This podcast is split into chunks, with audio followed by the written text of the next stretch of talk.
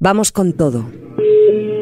Un podcast de la Fundación SGAE con Marta García Miranda. Mira, mi abuela era de Guernica, que lo bombardearon también.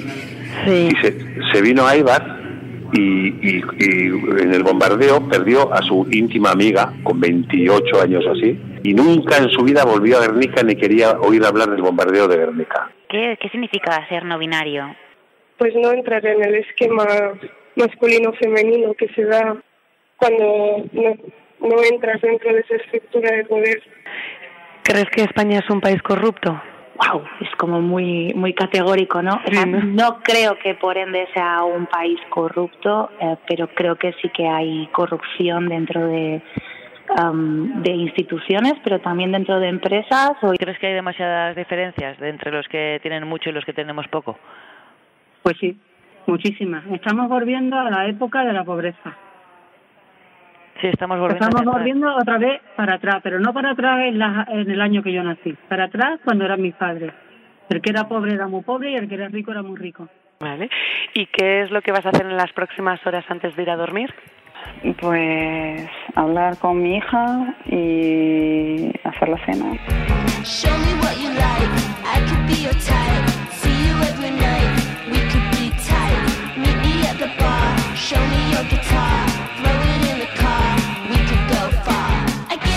Bienvenidos y bienvenidas a Vamos con todo. Esas voces que acabamos de escuchar forman parte de conversaciones telefónicas mantenidas por operadores que contactan con gente anónima desde un call center situado en el centro de un escenario. La pieza se llama Deus Ex Machina del colectivo mexicano Teatro Ojo y se pudo ver hace unas semanas en Azcuna Centroa, en Bilbao. Una propuesta a medio camino entre el dispositivo teatral y la instalación vinculada al territorio y a quien lo habita, lo construye y lo configura, la sociedad misma, nosotros y nosotras. Una pieza, dice la compañía, que es apenas el registro de una gran cantidad de voces contemporáneas que en su timbre y su temblor permiten escuchar los vuelcos que las afectan y la profunda complejidad de mundos colectivos e íntimos que sobreviven o se extinguen en el desastre. Y de eso va este episodio de Vamos con todo, del timbre y del temblor que palpitan los cuerpos y las voces que nos ligan al presente, que nos revelan eso que desconocemos, que de pronto nos sorprende, esa línea de fuga que se escapa a tanto marco y a tanta simplificación. Vamos a hablar de identidades, en plural, de cómo en 2018 fue descubierta una máscara de piedra con 9.000 años de antigüedad y de cómo supimos entonces que llevábamos nueve milenios ocultando nuestro rostro y queriendo ser otros. Esa es la idea que articula la nueva pieza del director argentino Matías Umpierrez, Eclipse, que se estrena en el Teatro Español y que es una conferencia y una performance y un catálogo histórico de anonimatos que nos interroga acerca de cuántas identidades pueden convivir en una sola. Una obra que nació como un juego, como una sociedad secreta de enmascarados que se atrevían a hacer con la máscara lo que no se atrevían a hacer sin ella. distintas cosas muy diferentes que fueron haciendo en estos últimos seis años, que son desde ir a una manifestación en, contra de la misma empresa donde trabajan, a cuestiones más relacionadas con la sexualidad. Un, un amigo me decía que necesitaba una máscara para llorar, entonces, por ejemplo, yo le creé una máscara para que lo haga. Lo que se terminó formando fue como una especie de sociedad secreta de personas que son enmascaradas y que compran una segunda identidad para hacer cosas que no se atreven con su rostro. Y eso me permitió empezar a reflexionar sobre un montón de cuestiones que tienen que ver con mi misma identidad, con los, todos los dobles que yo fui creando a lo largo de este tiempo y con finalmente temas para mí que son muy centrales evidentemente de esta época, que es todas las identidades que conviven en nosotros y nosotras, que puedan aflorarse y también puedan existir y que en ser consideradas no parte de algo perverso o de algo que tiene que estar oculto, sino de algo que es parte de esta realidad. ¿no? Entonces al final esas máscaras me, me permitieron ir pensando sobre distintas identidades que inclusive al final tienen que ver con la migración, ¿no? Porque yo pensaba, al final casi de este proceso empiezo a pensar que al final es un proceso de migración el que hace uno cuando ingresa en una segunda identidad, ¿no? Y se desplaza hacia otro lugar, ¿no? En ese sentido. Entonces, hay algo de eso que evidentemente me conmueve porque tiene que ver con, con, mi historia, evidentemente, con la historia de mi familia, y al final yo creo que este es un proyecto que va hacia, hacia mi origen en un montón de sentidos, hacia el origen del teatro por la máscara, por los usos de la máscara, pero también hacia mi origen como migrante constante que migra inclusive dentro de las mismas disciplinas y que combina las disciplinas de una manera donde al final esta sociedad secreta terminó necesitando Eclipse, que es una conferencia performance donde justamente divulgo eh, ciertas máscaras a lo largo de la historia, pero también algo de los mitos que se construyeron en esa sociedad secreta.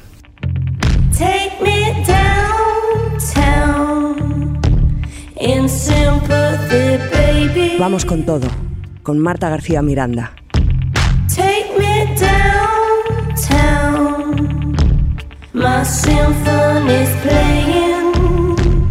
No siempre la máscara se la pone uno mismo, a veces son otros quienes ocultan, reducen y simplifican todo aquello que configura una obra en su conjunto. Es el caso de artistas cuya trayectoria vital, creativa y a veces también política hemos reducido a un titular frecuente, a una frasecilla simplona que evidencia nuestra pereza y ese afán por huir de la complejidad. Uno de esos casos, pero no solo, es el de la fotógrafa Tina Modotti, a quien dedica una retrospectiva el Centro KBR de la Fundación Mafre en Barcelona, que reconstruye su faceta no solo de artista y fotógrafa, también de revolucionaria y militante antifascista. Eduardo Maura. La fotógrafa, activista y actriz italo-mexicana Tina Modotti, que tiene retrospectiva estos meses en Barcelona, pertenece a una clase de artista o de icono cultural que podríamos denominar, haciendo un símil con los videojuegos, artistas que todo el mundo se ha pasado. Se trata de personas, bandas, colectivos, a los que puede que se hayan dedicado tesis y biografías, que son famosos o al menos importantes, a los que queda mal no conocer, pero a los que tampoco merece la pena dedicarles mucho tiempo, a los que está permitido y hasta bien visto reducir a una sola dimensión. Lo que hay que saber de estas personas se aprende rápido, un cierto estilo, una anécdota, una forma de vivir o de morir que evita el trabajo de realmente dedicarles esfuerzo y cuidado. Por ejemplo, Silvia Plath, a la que en general cabe ventilar con su salud mental y si acaso un par de poemas, si te da por ahí, y una novela. Si no conoces a Plath, mal. Si la lees más de la cuenta, mal también. Silvia Plath, interesante poetisa cuyo trágico suicidio fue mal interpretado como romántico por la mentalidad de las niñas universitarias. Ah, sí. Oh, perdona. Gracias. Pues algunos de sus poemas a mí me parecen chanchi. ¿Chanchi?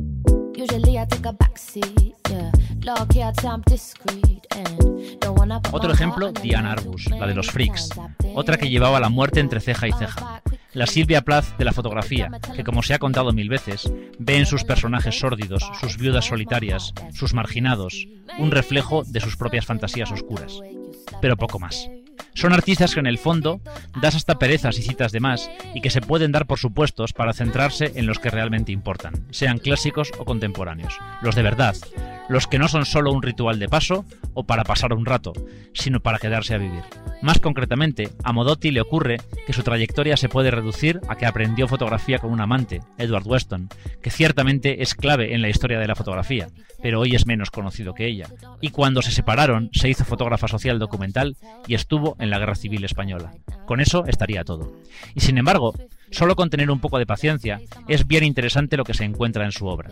Primero, una pelea constante y muy actual contra los estereotipos sobre el sur de Europa y sobre lo latino por parte de la cultura heteroanglosajona. Segundo, un diálogo con la tradición pictórica realista donde el encuadre y la mirada abstracta también cabe en el compromiso.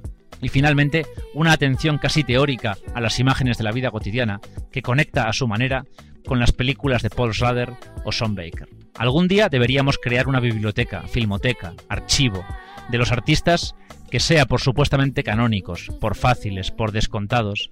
Ya no hace falta seguir leyendo, mirando, escuchando y cuidando. Que cada cual ponga sus nombres encima de la mesa. Aunque ya he sugerido a Plath y Arbus, mi primera propuesta sería realmente el psicoanálisis y el movimiento psicoanalítico, que es impensable sin Sigmund Freud, pero que no son solo obra suya. Freud y el psicoanálisis son esa clase de iconos a los que podemos dar por supuestos, por capítulo curioso pero cerrado o por amortizado. Sin embargo, el psicoanálisis es a la angustia de nuestro tiempo y no tenemos poca, lo que Plath, Modotti o Arbus a la cultura del siglo XX. Algo indispensable, que no unidimensional. Hay tantas escrituras como cuerpos, dijo Roland Barthes, y la bailarina Vanessa Ibar estrena una pieza llamada Aspid dentro del ciclo Bailar en la Berlanga que organiza esta casa, la Fundación SGAE, y la que investiga sobre esas escrituras del cuerpo creadas a partir de mitos y arquetipos asociados a la feminidad, a los roles de género y a esa representación romántica de la bailaora que Ibar confronta con una escritura del cuerpo distinta, propia. Aspid es una pieza que toma como referentes distintos arquetipos que encontramos en la mitología, leyenda y cuento y que relacionan a la mujer con la serpiente. En esta búsqueda de identidad encontré un gran paralelismo entre estas figuras y la construcción de la imagen del flamenco, representada concretamente en la visión romántica de la bailaora. Hay determinados rasgos en el baile en los que profundicé y donde me encuentro muy cómoda, como son la fuerza, el carácter, la potencia, la fisicalidad, lo rectilíneo y anguloso, y que se relacionan normalmente con lo masculino, y curiosamente también con la serpiente. Tomo todas estas calidades y cualidades y me apoyo coreográficamente en ciertas imágenes icónicas, como por ejemplo el pecado original, para construir un nuevo relato, un nuevo arquetipo como mujer y como bailaora.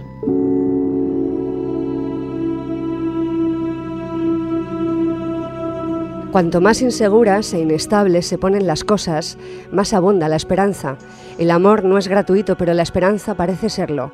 La esperanza, el combustible que alimenta el capitalismo y una de sus fuentes eternamente renovables, pero también como elemento conductor de toda búsqueda de cambio. Esto lo escribió Ito Steyer en su libro Arte Duty Free y nos acordamos de estas palabras porque la esperanza en esa posibilidad de una convivencia donde el yo deje paso al nosotros es la idea que sostiene una isla el nuevo proyecto de la compañía Agrupación Señor Serrano, que estrena en el Festival Grec de Barcelona y en la que se preguntan, entre otras cosas, qué pasaría si invitáramos a las inteligencias artificiales a imaginar ese nosotros. Alex Serrano, hola. Hola. Cuéntame, ¿qué planteáis en, en esta pieza que estrenáis en el Grec, en una isla? Estamos hablando de una inteligencia artificial. Durante, hemos estado como un año y medio charlando con varias inteligencias artificiales teniendo un diálogo preguntándole sobre cómo debería ser esta pieza y por tanto vamos tomando decisiones junto con ella de cómo han de discurrir las escenas. Y también vamos, convertimos, por así decirlo, la escena en una metáfora, en la metáfora de una isla, ¿no?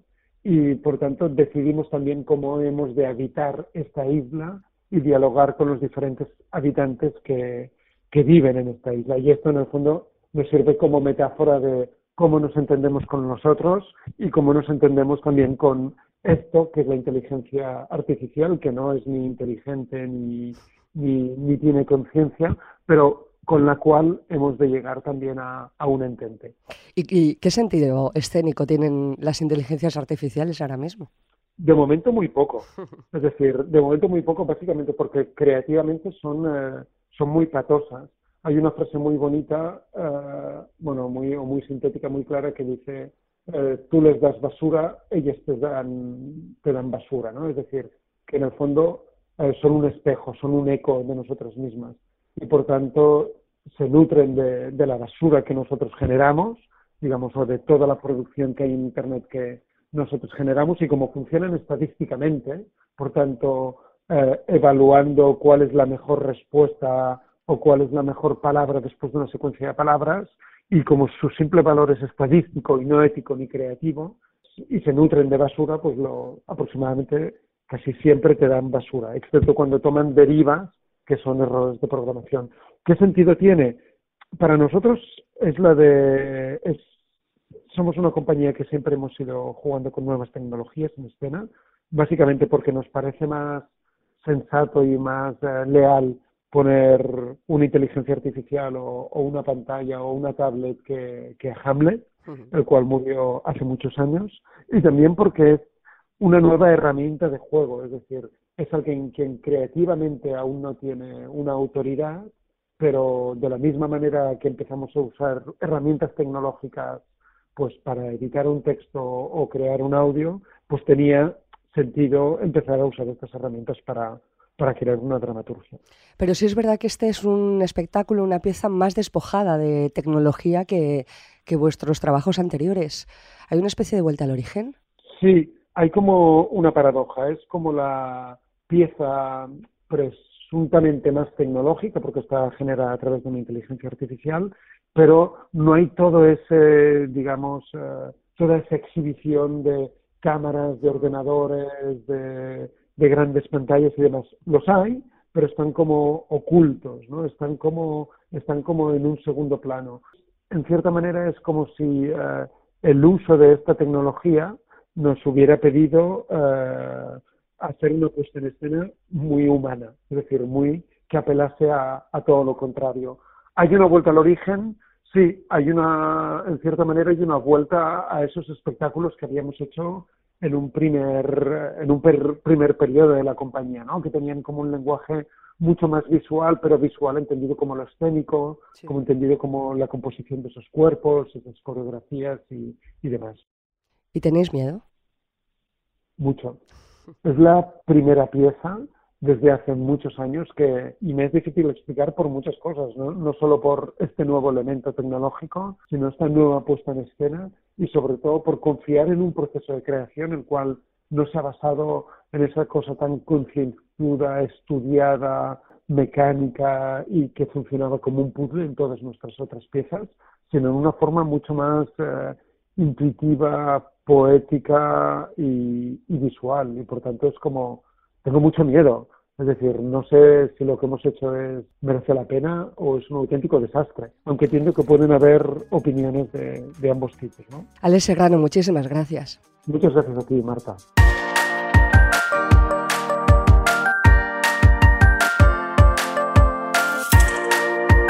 Más allá de esta posibilidad de dialogar o de compartir narrativas con una inteligencia artificial, ya en un terreno más práctico, más mundano, Juan Carlos Fernández Fasero, experto en propiedad intelectual de la SGAE, ¿cómo está ahora mismo esa regulación de derechos en el campo de la inteligencia artificial? Bueno, realmente eh, a día de hoy no hay.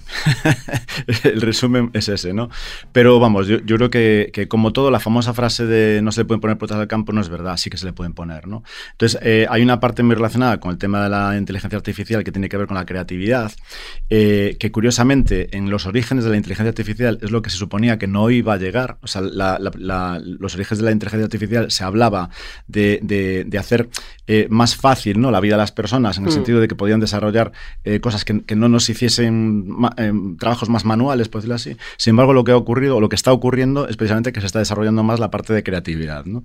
Entonces, cuando fue la época de la piratería, también se hablaba de que no se podían poner potas al campo y se la han puesto. ¿no? Entonces, en el caso caso de la, de la inteligencia artificial pasa exactamente lo mismo. Es decir, es, completamente regulable desde los usos, los alcances, el, el, tema de la protección de datos, el tema de la protección de la creatividad y sobre todo la justificación de que se utilicen herramientas eh, que quieran eh, engañarnos, por decirlo así, eh, dándonos por, por creativo algo que no lo es. ¿no? ¿Pero qué, qué, regulación se aplica en este caso? Yo creo que van a empezar, sobre todo, o es lo que se está hablando, eh, sobre todo con el tema de la protección de datos, con la protección de, de, de, la imagen de las personas, de la protección de las propias personas, y pues se, se evolucionará hacia el tema del, del, contenido intelectual, ¿no? Porque no es tanto utilizar una herramienta para generar contenidos, sino eh, dar por bueno eh, la creatividad como elemento original de la máquina. ¿no? Entonces, eh, esa, esa, parte yo creo que aún tardará un poquito por desgracia, ¿no? Porque sabemos que al final las normativas, los países siempre van un poco por detrás, pero vamos, que es regulable completamente. Juan Carlos Fernández Fasero, gracias. A vosotros. Yo hago mucho cine, pero el teatro es sagrado. Vamos con todo. Mi nombre es Don Anselmo Umpierre. Si ustedes están aquí es porque son perpetradores de hechos que ofenden la sana moral. España no necesita maleantes, vagos, prosenetas ni sodomitas. Es director de cine, de escena, es dramaturgo y fundador del Pavón Teatro Kamikaze, un espacio teatral con vocación de comunidad que cerró sus puertas en enero de 2021 después de poner en pie cinco temporadas. Acaba de estrenar una serie llamada Las Noches de Tefía y prepara su regreso al teatro después de cuatro años sin dirigir. Miguel del Arco, hola. ¿Qué tal? Acabas de estrenar una, serie, Las noches de, Tefía, que es una historia en la que exploras ese, bueno, esa, memoria de los campos de concentración del franquismo en los que se metía bueno, la gente en virtud de la ley de vagos y, maleantes, que se traducía muchas veces en concentrar allí a homosexuales. Más allá del valor narrativo que tiene esa historia, que lo tiene, ¿Por qué querías hablar de esto? Bueno, hay, hay varias cosas ahí. Eh, eh, esto es una extensión estas eh, colonias penitenciarias, que fue ese eufemismo que ya empieza a, denominarse estos, estos espacios a partir de que Franco quiere, quiere integrarse de alguna manera en la comunidad internacional. Pues son los campos de concentración que vienen, que es los campos de concentración de la disidencia desde mucho antes de que acabara la guerra civil. Sabemos muy poco eh, tengo una anécdota que me ha pasado hace muy poco, con, precisamente con el estreno de Las Noches de Tefía, que es con una sobrina mía que vive en Alemania, su madre es española y su padre es alemán. Em, eh, ella tiene, tiene una formación absolutamente alemana, pero viene, y además es muy, muy española en, muchas cosas, pero eh, viendo los dos primeros capítulos se me echó a llorar. Tiene 14 años, ¿eh? Y se me echó a llorar porque ella pensaba que en España no había pasado eso no lo sabía. Ella tenía toda la noción y todo el conocimiento y toda la historia de lo que había sucedido en Alemania, que es el país en, el, mm. que estudia, y sin embargo se volvía y me decía, pero tío, esto ha pasado aquí, pero se morían, pero los encerraban, ¿por qué? Eso pues esa es una de las razones por las que me quería eh, remover esto, ¿no? Esta, esta historia que no solamente no eh, parece que, que, es como algo anecdótico. De hecho, oyendo a Octavio García, que es uno de los de los pocos, eh, bueno, de los pocos homosexuales que estuvo en el campo, en este, en este caso en la colonia penitenciaria de Tefía, em, había algo en las, en las reflexiones siempre de, de, de, Octavio que parecía como que se disculpaba, que era decir, bueno, a nosotros no nos mataban como en los mm. campos de concentración, era como que para pasar a la historia hubiera sido necesario haber tenido las víctimas. Pero vamos, salvo que no, evidentemente es una diferencia brutal porque salieron, él salió vivo, muchos no, ¿eh? Mm. muchos no salieron vivos. Luego también estaban esos eufemismos de la vitaminosis, las caídas, los golpes de calor y todo lo que se inventó, porque se inventaron lo que les dio la gana, porque ellos tenían la sartén por el mango para contar la historia como querían. ¿Qué te da eh, lo audiovisual, la industria audiovisual, que no te dé el teatro, además de pasta? Bueno, que eso es una cosa bastante importante, ¿no? después después de cinco años en el Pagón Teatro Kamikaze, era importante también eh, una cosa de decir, eh, hostia, tengo una nómina, ¿sabes? Una cosa muy importante. Y mm, eh, me da, bueno, me da evidentemente cosas que me puedo acercar a la cara de un, de un actor, puedo jugar con el, con el, montaje, que es una cosa que me apasiona, es verdad que tengo un artificio todavía mucho más grande entre el actor y yo, que es una cosa que siempre echo mucho de menos. Parece, hay veces que me gustaría golpear la cámara para que se quite, pero no, una vez que aprendes a amarla... cuéntame eso, eh, ¿cómo que se quite? Bueno, que sí, sí, que me, que me molesta, ¿no? Porque es como que de repente estoy yo, quiero estar eh, eh, muy cerca de, la acción y hay veces que no me separo de la acción, que no me voy al combo a ver la acción, estoy allí, entonces yo siempre quiero estar donde está la cámara. Entonces es como decir, mm, joder, apártate que soy el director, coño, pero no, no, la cámara tiene que estar donde tiene que estar, evidentemente, ¿no? Y, eso me gusta, pero luego hay una parte que, que, es eh, brutalmente adictivo, eh, eh, el, medio audiovisual. ¿no? esta, esta, son jornadas de una intensidad mm, muy bestia, son muchísimas más horas que el teatro. En el teatro tiene algo artesano en todos los sentidos, ¿no? en el tiempo de reflexión, en la manera en la que te enfrentas, en el en la capacidad y en la relación con el fracaso. En el teatro siempre me voy desesperado de los, o la mayoría de los días me voy con, me voy bastante desesperado de los ensayos porque no consigo lo que quiero, lo que tengo en la cabeza, pero siempre llego al día siguiente y pienso, hoy lo soluciono. Y en el medio audiovisual, en cine o en, las series, aparte de la velocidad a la que va todo, eh, lo que ruedas ese día es, eh, pues eso, yo me acuerdo mucho de, cerrar en la puerta del hotel, cerrar en mi habitación, que se me cae todo ya, todo el cansancio de 14, 16 horas de, jornadas laborales físicamente eh, muy, muy, muy estresantes y muy, muy tremendas, y pensar, esta mierda que has rodado hoy, te la vas a comer el resto de tu vida el invierno de nuestras desdichas transformado en glorioso verano gracias a este sol de John. Las nubes que amenazaban nuestra casa yacen ahora sepultadas en lo más profundo del océano. Coronas de laurel ciñen nuestras frentes. Las armas, aún calientes, lucen como trofeos. Las sirenas de alarma sirven ahora para convocar las fiestas. Y los soldados ya no cargan contra el enemigo, sino que tratan de rendir lascivamente a sus amantes.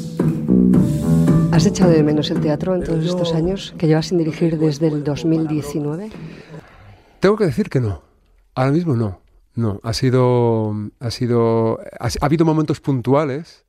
He echado mucho de menos la compañía, mucho, muchísimo. He echado mucho de menos los ensayos. Hubiera empezado a ensayar en cualquier momento, pero no quería enfrentarme a, tener que, estrenar, ir de gira, eh, no, quería estar en una sala de ensayos, yo, yo es que viviría en una sala de ensayos, de hecho, yo quería meterme en la sala de ensayos y, ensayar. Pero vas a volver al teatro. Sí, claro, yo, no me he ido nunca del teatro. ya, ya, pero tenemos fecha concreta, o sea, tenemos, fecha de regreso. Sí, tenemos mucho, lo que pasa es que no he querido acelerar, o sea, que... Em, no he querido como, como presionarme a mí mismo por, por la... Por... Y afortunadamente tengo a mi alrededor un equipo magnífico, un kamikaze, o sea, Jordi Busó, Aitor Tejada e Israel Elejalde, que, que, han sido los que en algún momento me han dicho, no, es que no hace falta, que no hay ninguna premura. Es decir, estamos, seguimos en la producción, hemos seguido produciendo inmediatamente después de salir del pavo la temporada pasada. Lo que pasa que un día te lo comentaba, que realmente creo que no lo hemos terminado de contar también porque estábamos sanando heridas, estábamos eh, muy ocupados eh, eh, cerrando el, el teatro y todo lo que todo lo que eso conllevó, que fue mucho y muy mierdoso. En una, una, época eh, eh, muy rara. Incluso en esa época rara, el Teatro Kamikaze ha producido Los Farsantes, ha producido La Voluntad de Creer, ha producido El Mal de la Montaña, ha producido Finlandia. Es decir, hmm. todo eso es... Vale lo que queda, ¿no? Claro, el Teatro, el teatro Kamikaze inmediatamente después en la salida, de, la salida del teatro. Y entonces, eh, yo eh, recuerdo una cosa, una, una, anécdota así como, como, como, como graciosa, pero eh, Mayorga me llamó para, para ver, decir, hostia, me gustaría mucho que estuvieras presente en esta temporada que acaba de, presentar. Y yo le dije, sí, porque estaba escribiendo justo en ese momento una cosa. Creo que sí, que, que, sí, Juan, que sí. Entonces dije, coño, ya sí, ya, ya esta cosa como dice, porque lo estaba como, como procrastinando, ¿no? Estaba un poco ahí como dejándolo, digo, ya, para luego, para luego, para luego, que tengo mucha plancha ahora del audiovisual. Y de repente dije, sí, sí, voy a hacer algo, voy a hacer algo. Y terminé una, una, cosa que era una adaptación y se lo pasé a estos y los tres, eh, eh, en tipos diferentes, me dijeron, Miguel, es un truño. y entonces, pues no lo hice, claro. entonces, un truño, tu adaptación, la, la adaptación, no, la, adaptación, es, era una cosa extraña, es una, era una cosa, un, invento un poco particular. De hecho, además, o sea, en palabras de Israel Elejalde, que claro, cuando no le voy a querer, Irra me dijo, yo si tú vas a hacer esto, yo lo hago. O sea, yo no te voy a decir que no nunca en la vida. Si tú quieres hacer esto, yo lo hago porque era el protagonista. Ahora, es un truño. Pues entonces llamé a Juan y le dije, Juan, que he escrito un truño y no lo voy a hacer. Entonces no, no, ¿sabes? Que mejor me lo pienso un rato que tampoco necesita el teatro imperiosamente que vuelva, ¿sabes? Y mucho menos con un truño, porque estamos de truños últimamente. Eh, bueno, podemos, esta entrevista puede durar dos horas y media, ¿sabes? si empezamos a hablar de todos los truños y si hablamos de esta temporada... Es mejor, eh, no, no, pero, pero luego vamos a ir. Hablemos de, ese regreso, de Grigoletto, en diciembre, en el Teatro Real, que he leído que lo quieres vincular de alguna manera, que quiero que me expliques, con el caso de la manada. Bueno, es, es, una primera, es un, es un eh, eh, evidentemente, o sea, Rigoletto habla de, del poder, eh, habla del abuso de poder, ¿no? Mm. evidentemente, y, la manada, evidentemente, es una, una, cuestión y toda la violencia de género es puramente abusos de poder.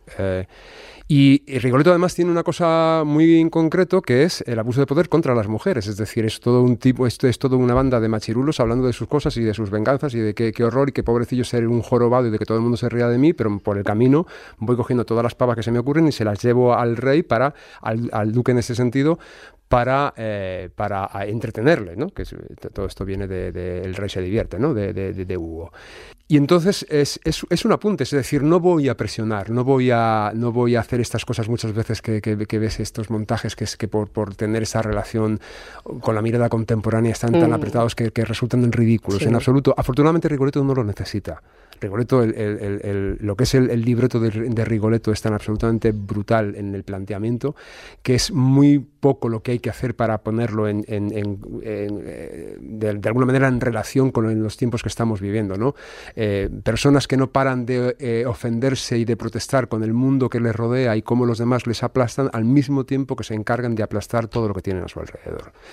Y eso me parece que es importante, dando una importancia muy clara a, las, en el personaje de Gilda en este caso, pero sin tampoco pervertir esto. Es decir, no voy a convertir de repente a Gilda en un, en un personaje Em, eh, en, una heroína eh, eh, feminista, dependiendo cómo lo, veamos, porque de repente hay una parte ahí de las, de las víctimas sacrificiales que en este punto de ese sacrificio de, de, Gilda por lo que ella cree que es el amor, que hay una parte que conecta mucho conmigo, que es eh, eh, la empatía eh, y la mirada compasiva hacia el otro. Entonces me senté en el banco a esperar, porque yo también estaba cansada después de estar todo el día subiendo y bajando. Ella se sentó, nos presentamos y... En ningún momento me dijo su nombre. Empezamos a hablar de música, de la fiesta en general. Jo, menuda fiesta hay aquí montada en San Fermín. Y le dije, sí, la verdad que sí, que hay aquí una fiesta bastante grande. Y me dijo, ¿qué has venido tú sola? Y le dije, no, yo he venido con un amigo, pero ya... Se He leído por ahí que vas a reestrenar Jauría con otro elenco. Sí. sí. Cuéntame eso. Eh, bueno, esto, esto, es la primera vez que también que lo voy a hacer. Nunca he, eh, eh, puesto en escena un, un, espectáculo. Me han pedido, ha, ha surgido muchas veces eh, la, la, posibilidad ¿no? de, de, de, hacer otros montajes de la función por hacer, de, de Misántropo, de Antígona. Mm. Y al final siempre he estado liado y me ha dado como un poquito de pereza. Eh, en este caso, con, con, Jauría tengo una relación especial, eh, por, por, muchas cosas, por todo lo que sucedió, por lo que, por, por bueno, por, fundamentalmente por la relación con la familia, con la que sigo en, en, en conversación, ¿no? Y, y, me gusta mucho ver que ella, además me gusta mucho que, que ella ha salido y ha rehecho y, está, y está, y está bien y, eh, y es una tía estupenda y, y, seguro que le va a ir de, de, de puta madre, pues teniendo todo este, este, este, pasado terrorífico evidentemente en la chepa, pero, pero, pero creo que es una mujer con un vigor y una fuerza brutal y me gusta mucho haber sido testigo privilegiado de esto. Y todo eso creo que me pone en un condicionante con, con, con Jauría, que cuando eh, Jordi Casanova en este caso me dijo, ¿qué te parecería si hiciéramos una una versión en, en, Barcelona, porque curiosamente con esas cosas que también nos pasan últimamente, ¿verdad? Nunca fuimos a, a Jauría, hizo dos bolos en Cataluña, mm. dos bolos. Y entonces eh, sí que pasó una cosa, que fuimos de los dos bolos, no me acuerdo dónde estábamos, que fue el último además, y además hicimos una, de, una función normal y una función con escolares. Y fue pues como siempre han ido, espectacularmente bien. Claro. Y entonces a partir de esa función, de repente, cuando ya nos habíamos dicho que nos íbamos, eh, llamaron como 20 eh, ayuntamientos que querían, querían, querían, porque creo que fue en Vilafranca, o me parece...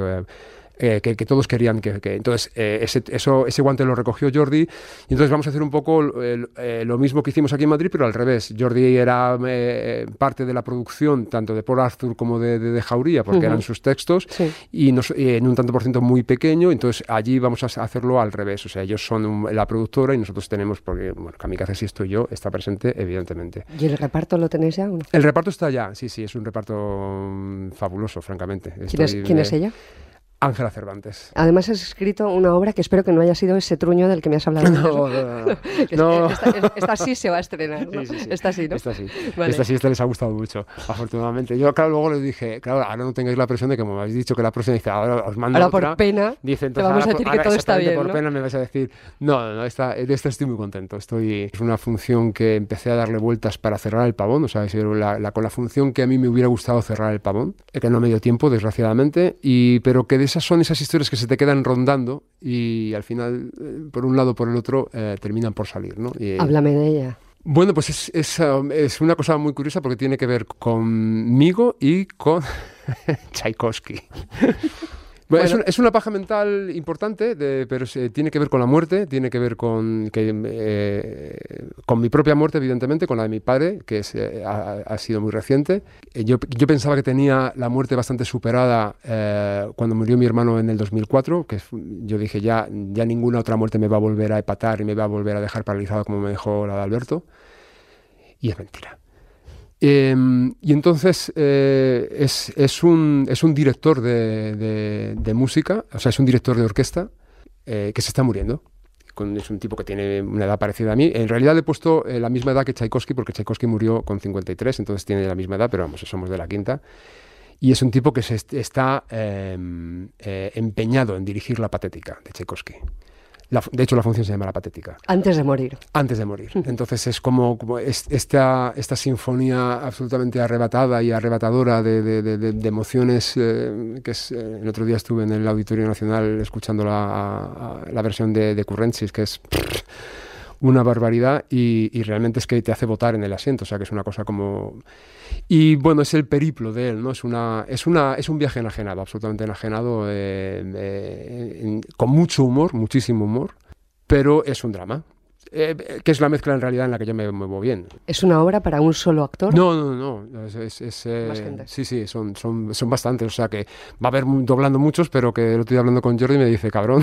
O sea, no sé todavía, ahí, ahí llegaremos como todavía esto es para muy, muy dentro de mucho, porque tengo. eh, ¿Esto es 24-25 o Eso es 25? 24-25, sí, sí. ¿Vas a votar? Sí, siempre voto. bien. ¿Y con qué estado de ánimo vas a votar?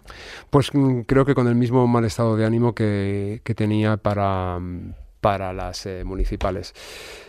¿Qué observas?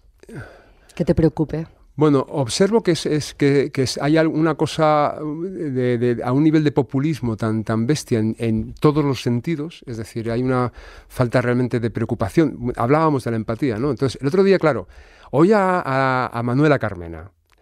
Eh, en las, en las, eh, en las, en la- en las, eh, campañas de las municipales, ¿no? Hablando de que había que votar a la bondad y pasa por, por, por una abuela medio loca que no sabe ni lo que dice.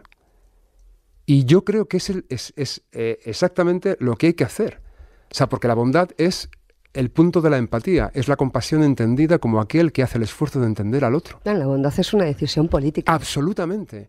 Pero eh, parece que es un mensaje como medio cursi, como medio... eh, es que ya estáis, o sea, estáis pensando en tonterías, es, eh, no, es una cuestión práctica, vamos a hablar de, ¿sabes? De, hablamos de que eso es siempre lo que, lo que sacan, hay que hablar de la... eco- No, no, no, señores, la economía va bien, vamos a trabajar en la cuestión de la empatía, vamos a trabajar una cuestión de bondad, de decir cómo hacemos que este país sea un país mejor en todos los sentidos, no en el crecimiento que es llegado, yo siempre digo, llegará un momento es que no que será imposible crecer más, de hecho ya es imposible crecer más, o sea, es decir, siempre hablan del crecimiento como una cosa natural, lo hemos todos a- asumido como una cuestión natural, dices, esto no es natural, no se puede estar creciendo de forma permanente, vamos a explotar en- por algún lado y el mundo va a explotar. Entonces, ¿cómo hacemos que el mundo realmente tomar decisiones difíciles como es, por ejemplo, una decisión política que es voy a gobernar con la bondad en la mano? Es decir, sí, señores, vamos a hacer. Eh, ese ejercicio es, claro, requiere una valentía eh, que no creo que todo el mundo esté dispuesto, porque es, es ese traje de, de- traje y corbata de, quien vuela eh, de, de aquí para allá de Bruselas, es como que se suben todos. Además, ahora lo he tenido cerca también por una cuestión familiar y todos les pasa un poco como los cargos institucionales. En cuanto le das un cargo institucional, no sé qué les dan con el cargo institucional, que algo se les vira en el cerebro, ¿sabes? Ese traje del que hablabas que te cambia la vida cuando eres político, también yo creo que te cambia un poco la mirada sobre, sobre el mundo y la vida y, y el trabajo cuando te dan un- una dirección artística en un teatro público. Sin lugar a duda, vamos. ¿Esto lo has visto y lo estás viendo? Sí, sí, sí, sí, sí, sí, necesariamente. O sea, creo que por muy fresco que llegues y por muy estupendo, o sea, eh, yo adoro a, Alfredo, que te voy a contar, o sea, digo, pero que evidentemente al final, eh, por ejemplo, eh, o sea, no, es- no- es que vaya a hablar precisamente de Alfredo, que Alfredo ya ha cambiado, no, no, pero que eh, realmente eh, a mí me, me han em, rondado y yo nunca he querido bregar con eso, porque tienes que bregar con una cosa donde eh, lo que no es creativo es mucho más que lo creativo. Es decir, tú tienes que, que bregar con algo que está supeditado a unos regímenes de la administración. Y la administración y la creación van mal.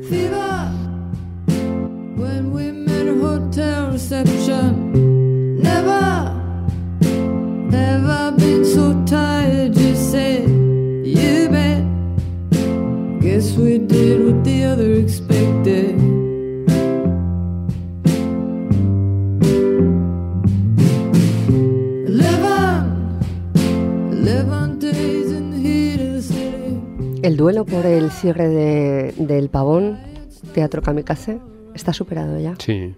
¿Cómo fue eso? ¿Cómo ha sido ese proceso de duelo y cómo, cómo lo observas con la distancia de los años que han pasado? Mm.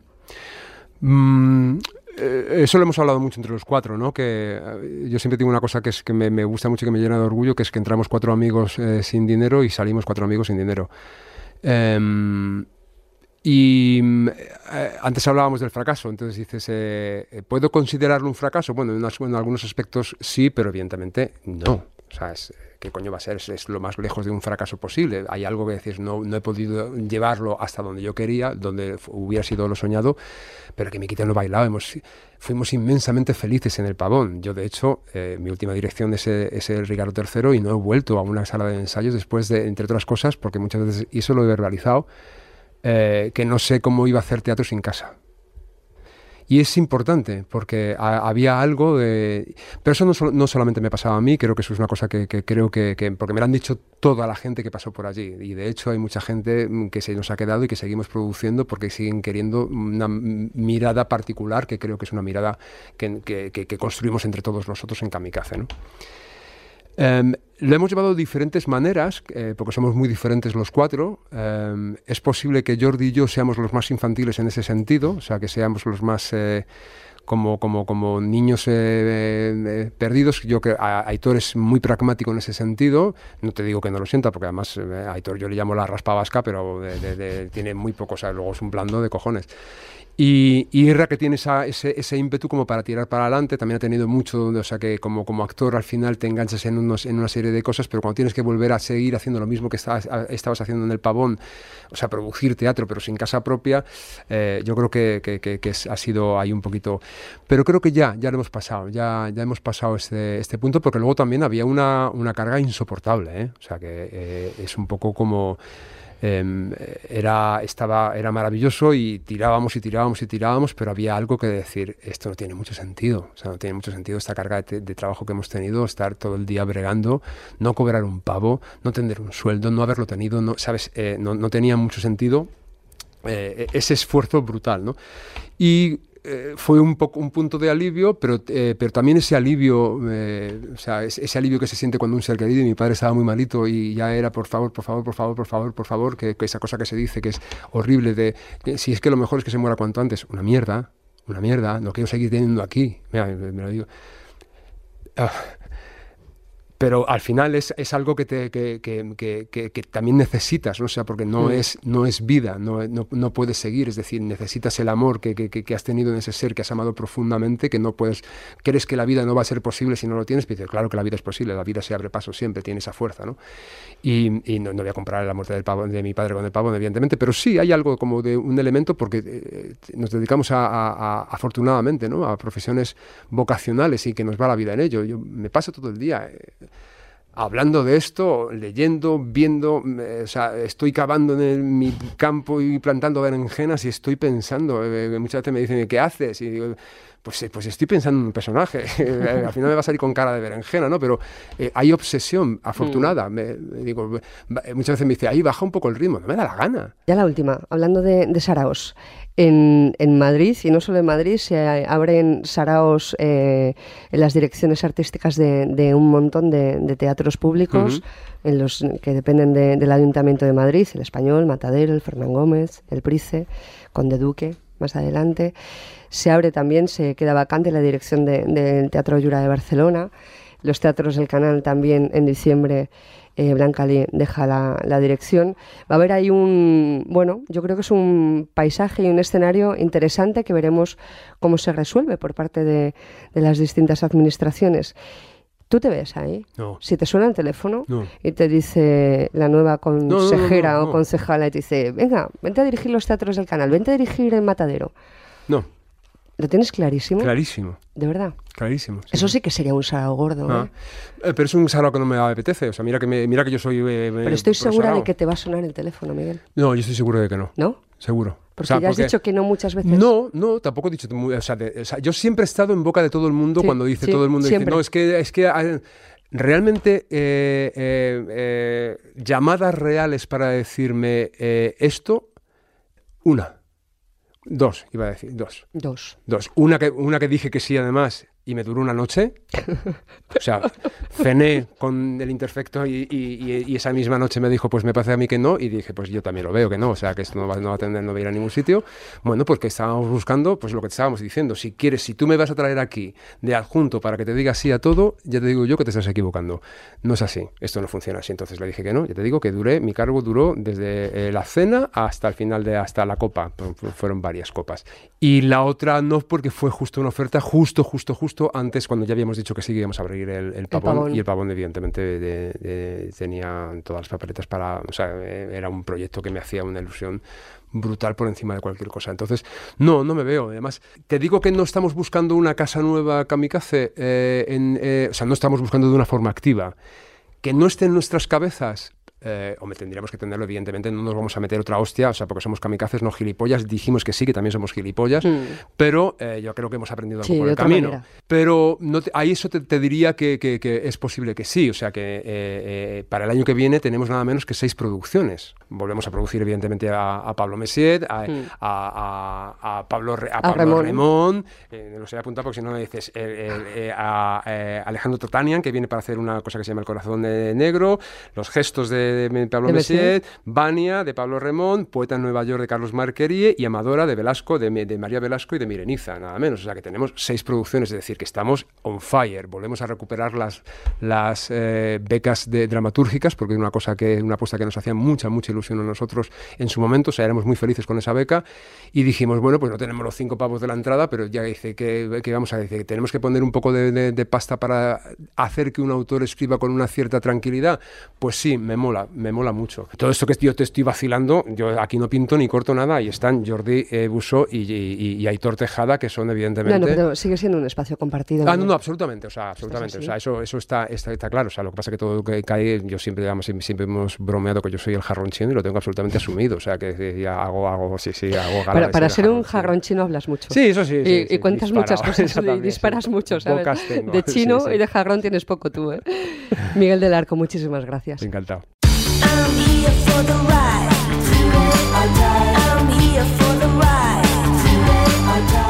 Miguel del Arco no es el único que ha compaginado cine televisión y teatro, pantalla y escenario. La historia está repleta de agentes dobles, de escritores y escritoras que desde Jardiel Poncela y Edgar Neville a Lucía Carballal o Pablo Gremón han traducido nuestro mundo en un guion o en un libreto. Y Eva Cruz se pregunta cómo conviven ambos universos, ambas escrituras y cómo se contaminan. Personas caminando deprisa por pasillos mientras dicen cosas ingeniosísimas.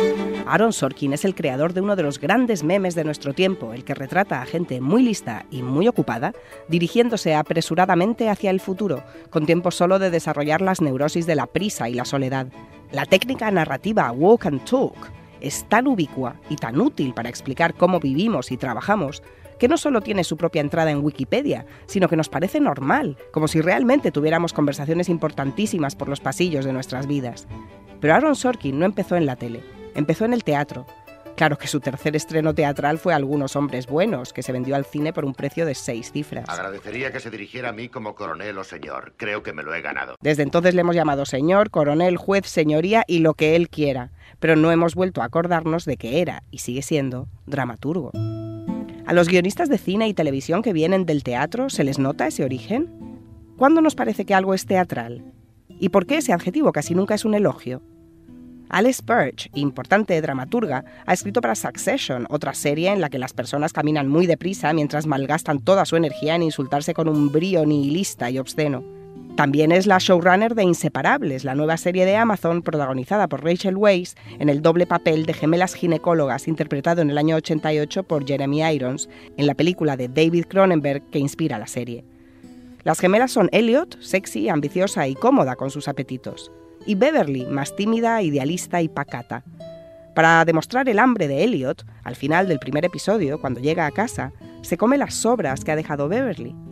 Y se las come en un plano fijo, centrado, en penumbra, iluminado por focos, reptando de izquierda a derecha de la pantalla sobre la gran isla central de la cocina, que es alargada como una pasarela.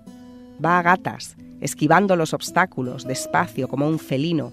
La imagen es potente, pero no es verosímil, no resulta natural ni creíble, resulta dramática, es un plano teatral. ¿Esto es malo? ¿Qué diría Bertolt Brecht? En España, Pablo Remón ganó un Goya por su adaptación a guion de cine de la novela Intemperie, y Lucía Carballal también tiene una doble carrera como dramaturga y escritora de televisión.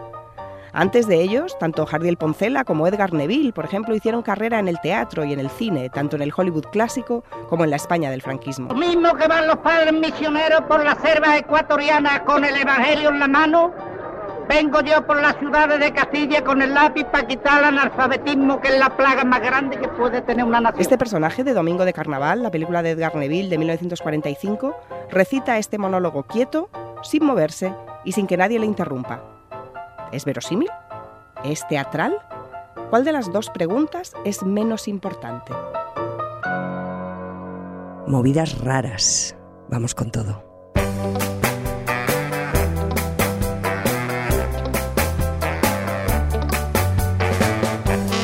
Se acaba la temporada y la gran mayoría de teatros reduce su actividad o cierra hasta después de verano y eso coincide con la presentación estos días de las nuevas programaciones repletas de propuestas a las que podríamos haber dedicado atención en Vamos con todo, pero vamos a hacer todo lo contrario.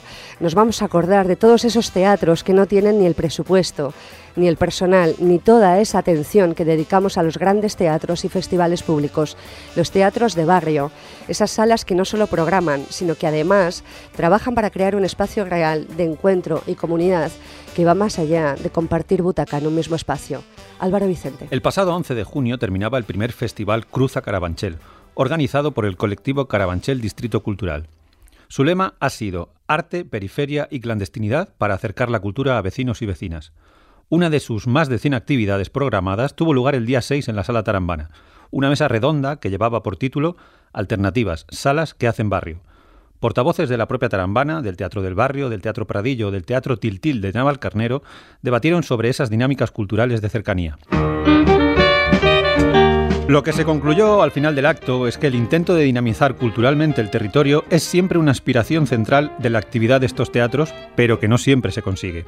Que el fantasma de la gentrificación planea sobre sus cabezas y que el público asiduo no termina de representar la diversidad que luego se ve en las calles. Pero sobre todo que la imbricación con los barrios pasa casi siempre por las actividades para niños y niñas. Por distintas razones, al final, los pequeños son el pegamento fundamental. Una de las salas madrileñas más unidas a su barrio fue durante 25 años la Montacargas, en Puerta del Ángel, que cerró en 2020 definitivamente. Este año se ha reabierto tras una remodelación integral bajo el nombre de Nuevo Montacargas. Nieves Villar es una de las socias de este nuevo proyecto, que además es vecina de Puerta del Ángel de toda la vida. Al ser parte integral de esta comunidad de vecinos, los colaboradores del nuevo Montacargas eh, consideramos urgente contribuir a la preservación de las memorias del barrio. Asimismo, hemos redoblado esfuerzos operativos y económicos de inversión privada, eh, resistiendo desde la vinculación artística local frente a la especulación inmobiliaria que afecta al barrio. Tras medio año de reformas, el nuevo Montacargas es reinaugurado, devolviendo así la ilusión a nuevas generaciones de vecinos, quienes en su infancia y adolescencia acudieron como espectadores acompañados de sus padres y que hoy en día acuden como padres espectadores acompañados de sus hijos. La actividad de los teatros céntricos suele diluirse en la vorágine y pomposidad de la gran oferta cultural de las ciudades. Pero las salas de periferia juegan también un papel político, porque hay más necesidad de hacer comunidad frente a las adversidades. Un ejemplo paradigmático es el Teatro La Estrella, que lleva casi 30 años en el barrio valenciano del Cabañal, especializado en el teatro de marionetas para niños y niñas. Fue fundado por Maite Miralles, junto a Gabriel Fariza, un histórico del teatro independiente madrileño, compañero de Juan Margallo y Petra Martínez de Los Goliardos, por ejemplo, que nos dejó en 2019. Escuchamos a su compañera que sigue allí al pie del cañón. Esto, el Teatro La Estrella ha sido y es imagen y fue también imagen y corazón en la lucha vecinal por salvar el, barrio del Cabañal. Estuvimos 18 años luchando por conservar el barrio y al final lo conseguimos. En 1998, un plan de ordenación urbanística del Ayuntamiento de Valencia, con Rita Barberá como alcaldesa, establecía la destrucción de 1.650 viviendas en el Cabañal para abrir la avenida Blasco Ibáñez hacia el mar, cargándose un conjunto histórico declarado bien de interés cultural en 1993. Los vecinos se organizaron en la plataforma Salvem el Cabañal y el Teatro La Estrella fue centro neurálgico de sus asambleas y sus actividades. Conocido casi más por su personaje el payaso bombalino, Gabriel Fariza fue detenido en una ocasión por la policía después de encaramarse a una excavadora junto a su hijo para poner el cuerpo frente a los derribos. La lucha tuvo su final feliz en 2015 y el ayuntamiento dio carpetazo al asunto comprometiéndose a cuidar y rehabilitar el cabañal. Nosotros, eh, la verdad es que nunca nos hemos considerado ni, ni, ni, ni, grandes, ni importantes, ni famosos, pero sí creemos que hemos sido y que somos necesarios. Esperemos que con el nuevo gobierno salido de las últimas elecciones autonómicas y municipales en la comunidad y la capital valencianas no haya que desempolvar las pancartas y volver a la calle a gritar Salvem el Cabañal.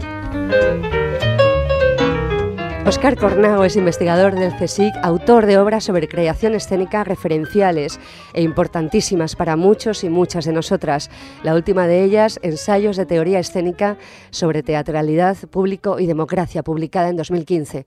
También lo leemos de forma habitual en esa comunidad y plataforma online llamada Teatrón, que tanto admiramos y disfrutamos. Y lo escuchamos aquí, ahora, en la caña, responder a una sola pregunta de Pablo Caruana, el tiempo que dura una caña en la barra de un bar minutos después de ver juntos una obra de teatro. Eh, estamos en la Casa Víctor, eh, en la calle Galileo 70. La caña nos la ha servido Ruth y estamos con Oscar Cornago, que es uno de, eh, una de las personas que lleva durante años escribiendo sobre la escena, escribiendo bien. Hay textos fundamentales suyos sobre artistas como Carlos Marquerie o Angélica Lidl o Juan Domínguez o muchos más y sobre todo con una visión profunda sobre, sobre la escena y con reflexiones que van más allá de, del día a día y que intentan ver un poco qué va pasando o qué nos va pasando sobre todo, no qué pasa en el teatro, sino qué nos pasa a nosotros con el teatro. Y sobre todo preguntarte, Óscar, de ahí viene la caña, ¿cómo sigues siendo espectador? ¿Hay algo de feligrés? ¿Hay algo de fe? ¿Cómo es seguir tras los años siendo espectador? Eh, como espectador hace mm, realmente voy poco al teatro y eso no es porque no me interese el hecho de, de mirar y de asistir lo que pasa que hay mm, pues muchos sitios que considero que te sientan ahí y te cuentan lo que te quieren contar y te dejan poco espacio para que tú puedas estar decidiendo lo que quieres ver o sentir creo que hay como mucha experiencia del público que está dirigida como que la obra te lleva a lugares. En algunos casos son lugares interesantes y bueno, pues te dejas dirigir. En muchos otros son lugares que no tienen ninguna, ningún interés. Creo que cansarse en el teatro, cansarse delante de un escenario donde hay personas es la peor manera de cansarse, porque en el cine tienes una imagen y puedes cerrar los ojos, pero en el teatro el aburrimiento, que es algo que se sufre mucho en el teatro, porque el teatro puede ser aburrido de una forma especialmente dolorosa se da, se da bastante. Bueno, hacía tiempo que no venía como una obra, vamos a llamarla más de teatro, teatro, teatro dramático, que, que es en sí todo como un código de reglas, un sistema que, que se mueve difícilmente porque es como simplemente se copian unas formas de, de, actuar que ya están asimiladas, ya la gente sabe que el teatro tiene que ser así, oyes a los actores mm, hablar, declamar y ya sabes que son actores teatrales con lo cual ya ahí empezamos a perder algo que yo creo que es muy importante, que es llegar a un sitio y preguntarte dónde estoy. Entonces la obra que hemos visto hoy, pues yo creo que es una obra eh, muy contraproducente para la sociedad en general. Yo he pensado mucho, digo, ¿cómo es posible que exista este teatro, que siga existiendo? Y me llega como a un nivel de, algo como misterioso que lo comparo con la idea de cómo siguen existiendo la, las iglesias. Pero ahí pensé, es más fácil entender por qué existen las iglesias, porque ahí tienes una experiencia estética en la iglesia. O sea, es un espacio alto donde se canta y, por ahí lo puedo entender. No entiendo más pues el, el el relato que se utiliza ¿no? para cohesionar eso, pero sí que entiendo el fenómeno religioso de otra manera, pero más me cuesta entender que siga existiendo este tipo de teatro. Creo que la gente más o menos se aburre, como que ya casi todo el mundo sabe que ir al teatro, bueno, pues te tienes que esforzar, y yo el teatro lo veo como un espacio como muy, bueno, muy de repetición, muy tradicional, muy conservador, que en cierto modo lo puedo entender por apego a una cierta tradición, pero me parece tremendamente conservador y ahí bueno podemos llegar al límite de aquella carta que escribieron y firmaron tantísimos ¿no? Tantísimos profesionales del ámbito teatral cuando le dieron la dirección de Matadero a Mateo Fijo. O sea eso fue increíble ¿no? y ahora viendo la obra digo será que, que tenemos que entender desde aquí no como el, el, el bueno la ideología de una ciudad como Madrid que es mayoritariamente conservadora que, que ha tenido el ayuntamiento y la comunidad de Madrid en manos de de partidos eh, cada vez más conservadores. Y claro, y viendo el teatro, pues eh, comprendía cosas, porque en la obra esta, se hablaba de belleza, de poesía, de una manera muy maniquea, muy sencilla. Yo digo, alguien que piense que la belleza es lo que le está diciendo la obra. Ahora, hay un problema eh, desde el punto de vista de la, de la experiencia sensible o de la educación a nivel sensible de las personas. Y quizá el problema de la política en Madrid habría que plantearlo a nivel de en relación con esta educación sensible, ¿no? A lo mejor en lugar de campañas políticas había que hacer campaña de sensibilización acerca de los modos de, de sentir, de ver, de pasear y darnos cuenta de lo terrible, desde ese lado de lo sensible, que pueden ser muchas cosas, no ya por, por, por la ideología que proyectan, por lo que te cuentan, que defienden no dejan de defender, sino por las maneras que, que hay de, de hablar y de exponer las ideas. ¿no? Ahora, lo, lo más difícil para mí es entender el sistema eh, teatral y social que sostiene eso. O sea, que, qué intereses hacen que eso siga ocurriendo y que eso pueda seguir ocurriendo, económico, desde el punto de vista del gusto, de los estereotipos que hay sobre el teatro. Claro, lo entendería antes en un lugar como el cine, ¿no? que, que, hay más cine de entretenimiento, pero en un teatro público al que hemos venido, que se paga con dinero público, hacer una obra de entretenimiento entre comillas, porque tampoco es que te lo pases tan bien, más bien vas a escuchar un sermón, pues me parece peligroso. Un teatro público creo que tiene que también que ver cómo se gasta el dinero público. Claro, yo entiendo que vive mucha gente del ámbito teatral y que está bien, hay que repartir el dinero que vivamos todos, pero hay que ver también que cuál es el sentido, la función de ese, esa idea que tiene la gente. Ay, el teatro, el teatro es sagrado, el teatro. Bueno, ¿cómo que sagrado? ¿Cómo que el teatro es sagrado? O sea, que queremos cosas sagradas, queremos templos. O sea, la gente en general, la sociedad, tiene una idea del teatro como que lo colocan ahí en algún lugar superior, el teatro, lugar de cultura pues cuando colocas algo en un lugar superior, en realidad lo estás colocando en un lugar eh, un poco complicado, ¿no? Y hacer eso con el dinero público, pues ahí tienes doble responsabilidad. Y claro, por eso veo esto en un teatro que encima puedes suponer que va gente pues con un pensamiento social más progresista y dice, este, esta es la progresía. Y dice, bueno, pues si este es el pensamiento progresista, pues a lo mejor pues, entiendes el gobierno que tenemos. Pam, pam, pa.